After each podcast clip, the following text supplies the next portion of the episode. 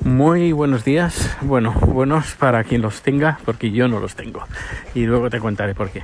Antes, eh, hacer una rectificación, porque ayer comenté los podcasts que estaba escuchando y eh, me faltaron, me faltaban unos cuantos. Digo, qué raro. Pero bueno, no le di importancia.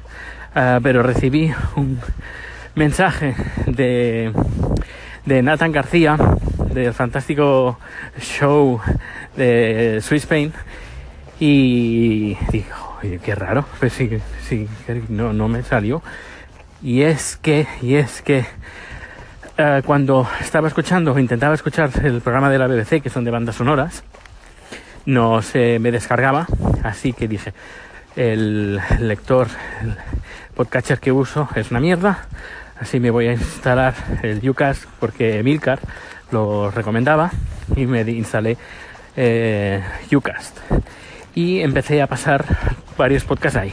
Y entre esos está, por ejemplo, eh, eh, Mircar Daily, está eh, Swiss Spain y hay otros más que los tengo ahí. Y también el de la BBC. Pero el de la BBC tampoco se me descargaba ahí. Así que no le di más importancia al tema de la BBC. Pero ahí tengo varios podcasts porque empecé a mudar los podcasts mientras estaba intentando descargar el show de la BBC y al final como no se lo descargo pues tengo ahí los podcasts. Y como los escucho cuando recibo la notificación de que hay nuevo podcast directamente le doy a la notificación y automáticamente se me abre se me abre el Ucast y escucho pues a Nathan García. Que Nathan que te escucho. Que sí cómo no te voy a escuchar eh, pues pues bien. Ahora voy al trabajo y es que esta mañana como dije ayer me la, me la he cogido libre y voy a ver si tengo que correr para coger el metro y luego... Ah, pues sí, tengo que correr. Hasta ahora. Bien, estoy de nuevo aquí y bueno, a ver qué ha pasado. ¿Qué ha pasado con el tema de inmigración, que la oficina de Hacienda? A ver, eh, Chat está intentando tener el número personal que sería como el DNI, que con eso pues eh, puede trabajar, puede tener el número de cuenta y también puede estudiar sueco, tener un, uh, un doctor, bueno, utilizar el sistema sanitario eh, sueco sin ningún problema, entre otras cosas. Bien, pues eh, estábamos pidiendo y decían que, que, si he vivido yo, no él, sino yo he vivido fuera de, de Suecia o de España durante más de seis meses. Yo, no, pero ¿qué tiene que ver? No, no, porque según el, el papel que tiene, el permiso de residencia que tiene, eh, lo tiene de, a partir de una persona que vive en la Unión Europea, no de un sueco. Pero tú eres sueco. Y como tú eres sueco, eh, no puede aplicar esta, esta tarjeta, no es eh, no es correcta para que él pueda optar al número personal. Y yo pues digo, qué cosa tan rara. Así que hemos decidido esta mañana ir a Skateberget, la oficina de Hacienda, y a partir de ahí pues cara a cara con una mujer de preguntarle, a ver, ¿qué, qué demonios pasa aquí? Y me dice, a ver, eh, tú cuando, a ver, cuando yo apliqué para su, bueno, cuando aplicó Chat para tener el permiso de residencia, pues aplicó a través de cuando yo era español y yo estaba en ese momento estaba en trámite para conseguir la nacionalidad sueca. Yo la pedí en mayo del 2015, sí, 2015 la pedí, mayo de 2015 y estaba, y estaba en proceso. Y yo esto lo pedimos creo en, uh, en octubre, noviembre del 2015. Yo lo pedí a través de mi pasaporte español, es decir, como español viviendo, residiendo en, en Suecia, eh, pedimos que Chad tenga la residencia aquí en Suecia y pueda entrar y salir tantas veces como quiera. Uh -huh. Vale, todo eso bien. Pero claro, cuando ya al cabo de un año y pico, si el año pasado, a finales del año pasado, hace un año más o menos, me dieron la nacionalidad sueca, ya no soy español. Bueno, soy español, pero también soy sueco. Pero como tam también soy sueco, eh, ya no se aplica el, el, su permiso. Es un poco loco, pero es, es eso. Solución. Ahí tiene él tiene que cambiar en inmigración o inmigración le tiene que cambiar eh, la tarjeta, en vez de decir que está aquí por uh, motivos de un miembro de la Unión Europea, está aquí por motivos de un sueco, de un nacionalista, de un nacionalista, de un nacional sueco. Así que ahora el dilema está. ¿Tenemos que volver a repetir todo el proceso desde cero y esperar un año y medio para que él pueda tener el número personal? Pues eso es lo que no sabemos.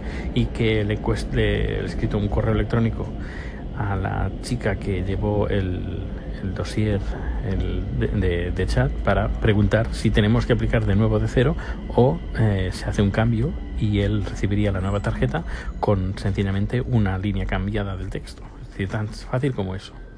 Si yo fuera solo sueco, ningún problema. Él tiene podría optar al número personal, a este DNI, si solo fuera eh, español, perdón.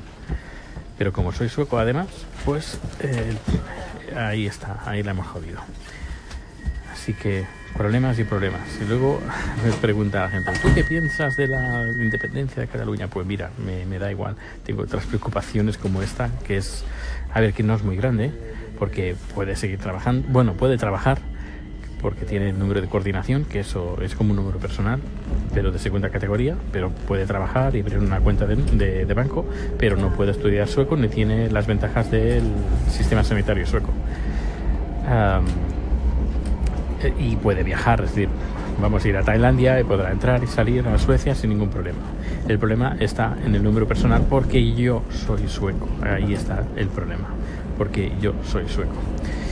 Así que bueno, ya ya a ver qué pasa, ya te mantendré informado a ver cómo solucionamos este tema. Espero que digan, sí, sí, en, un momento, en unos días recibirá la nueva tarjeta con el nuevo texto diciendo que, que está aquí por, por, motivos de familiares de un sueco, no de un español. Eh, pues nada, si alguien tiene alguna idea, pues aquí estoy. Hasta luego. De nuevo aquí y con la pesadilla de inmigración, porque esto parece que no tiene, no tiene final y cada vez me estoy poniendo de más de mala leche y me siento más impotente de, de, cosas que, ya, que no sé. No sé, estoy, me estoy empezando a desesperar porque ahora eh, se ve que habría que uh, volver a hacer el proceso desde cero, desde, desde el inicio. Eh, eso significaría que debería de esperar entre un año y dos años Uh, lo, lo, que aún no sé es si esta petición la tiene que hacer desde Tailandia o lo puede hacer desde aquí utilizando este permiso que tiene de residencia o, directa, o tiene que cancelar ese permiso de residencia y pedir uno nuevo y ese nuevo habría que pedirlo, claro. Yo siendo de sueco tendría que pedirlo desde desde Tailandia y esperar ahí a que le den la aprobación, que esto, ya digo, puede, puede tardar entre un año y medio y dos años. Si eso es así, si es decir, si él tiene que pedir el, el número o de nuevo, perdiendo el permiso que tiene ahora y teniendo que volver a Tailandia y esperar ahí durante un año y medio, dos años, eh, si, si tiene que pasar eso, que espero que no, pero en el caso de que tenga que pasar, yo, sintiéndolo mucho, renuncio a mi ciudadanía sueca eh, directamente. Mira, por cierto, ahora eh, mostrar. Uh, a ver, estoy leyendo.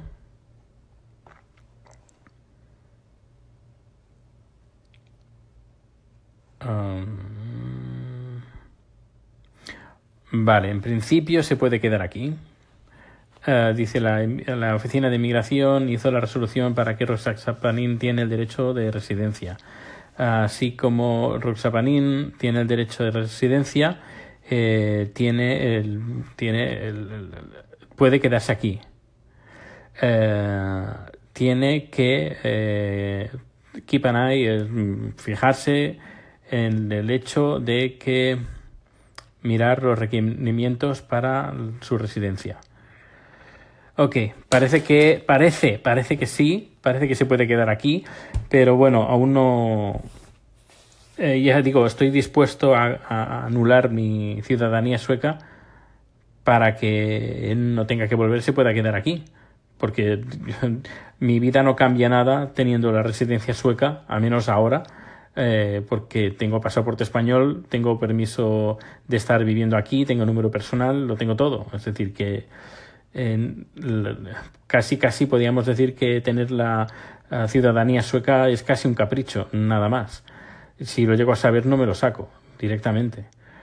Bueno, eh, sigo, seguiré informando.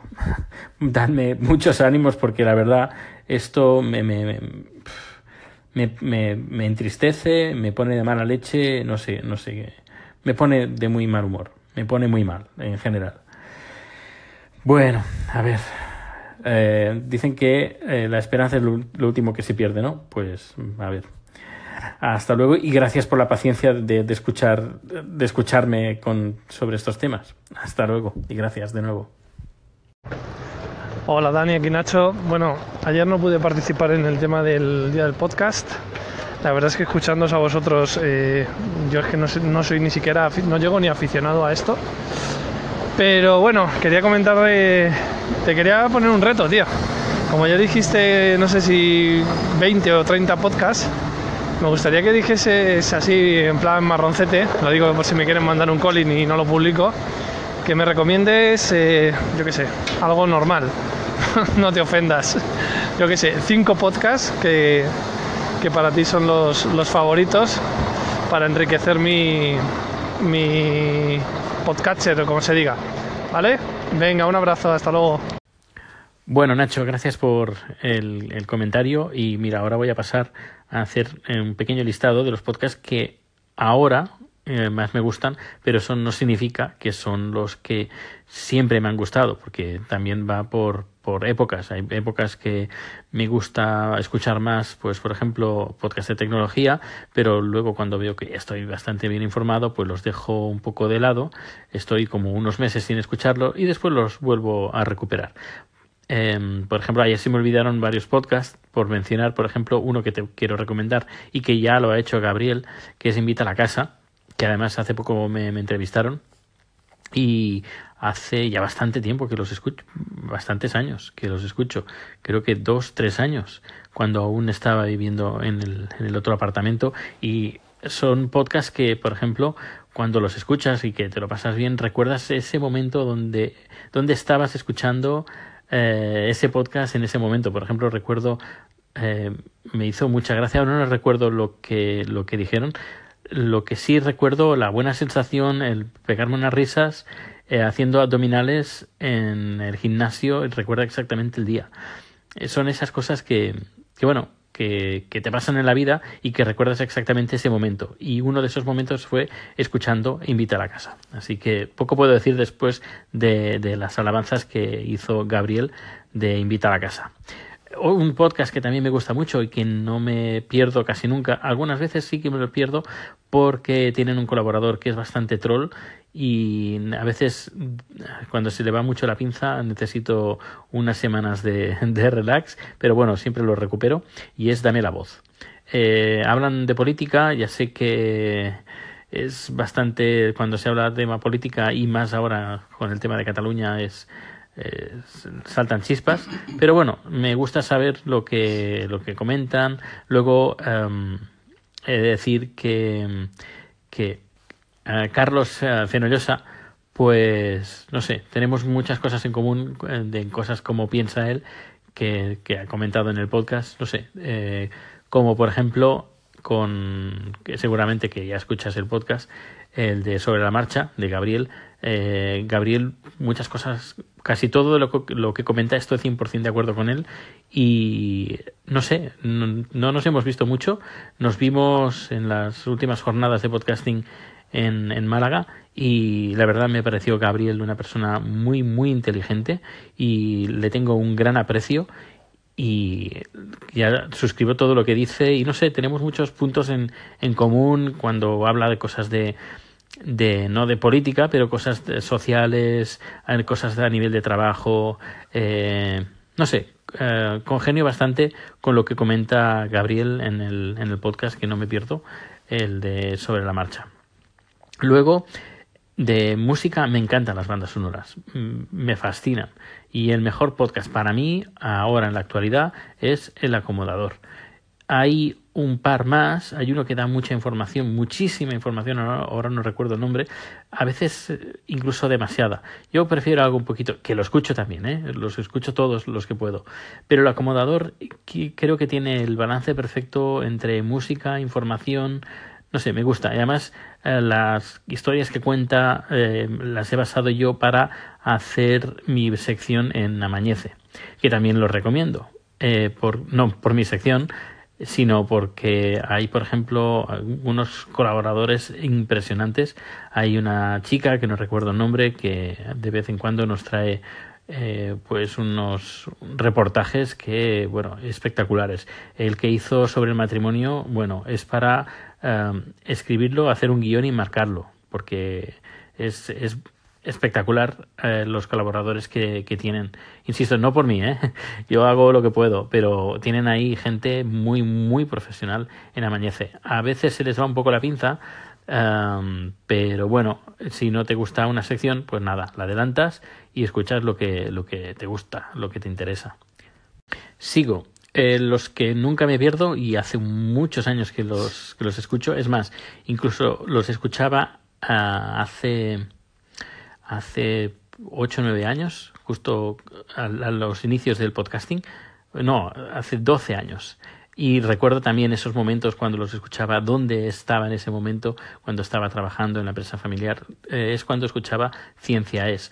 Eh, bueno, ahora es un grupo de podcast que, que hace Ángel Rodríguez Lozano, y es muy, muy recomendable. Ciencia, todos los podcasts de cienciaes.com. Hay algunos más, otros que menos. Hay uno que habla de fósiles, ese. De vez, hay veces números que, bueno, pues me los salto, pero el resto, bueno, son espectaculares. Eh, todos los podcasts de Cienciaes. Eh, luego ya he dicho sobre la marcha, muy recomendable, que seguramente escucharás, Amanece también, son largos, largos, pero ya digo, merecen la pena. Ondas revueltas, no sé si los has escuchado. Eh, no publica mucho, pero yo también. Eh, son esos podcasts que recuerdas donde, donde los estás escuchando. Bájatelos todos y escúchalos del tirón. Eh, hazte una maratón, vale la pena. a mí yo estaba, recuerdo que cuando los escuché de golpe, estaba montando una, una producción y tenía que parar porque es que me meaba de la risa. Ondas revueltas. Y luego, para finalizar, que hace tiempo que no publican y que además hay una entrevista que me hicieron a mí, eh, es Retrato Sonoro. Me está muy, muy bien la forma de, narrar las preguntas. Eh, eh Showmeko es, es, una fantástica persona, me cae súper bien y la forma de hacer su podcast. Eh, lástima que no, no, publique muy a menudo, pero bájate los que tiene y la verdad que los, los disfrutarás. Eh, invitan a gente que, bueno, quizás no sea muy famosa, muy conocida, pero todos tienen una historia fantástica y que, que, que nos enseña que estamos, bueno, que todos, todos tenemos nuestra historia, por muy uh, desconocidos que seamos, y todos hemos vivido nuestras aventuras y desventuras. Eh, retrato sonoro. Pues eh, nada, hace poco me ha escrito un tuit a José Antonio Gelado, que desde aquí le vuelvo a mandar un abrazo. Eh, muchas gracias por el comentario que has hecho. Eh, la verdad es que llevo 12 años y pico haciendo, haciendo podcast y, y bueno, no me, no me, cansaré. Quizás algunos momentos baje la, la asiduidad de grabar por, por tiempos, pues por ejemplo, tema de trabajo, otros proyectos, pero bueno, ahí sigo y si no grabando, pues escuchando seguro porque todos me hacéis muchísima, muchísima compañía. Pues un fuerte abrazo y nada, ya finalizo la cena y a ver un poco la tele o mejor aún tocar un poco el piano, que eh, quiero recuperar también el tiempo que antes le dedicaba componiendo, pues quiero recuperar esas composiciones musicales que hacía antes. Hasta luego.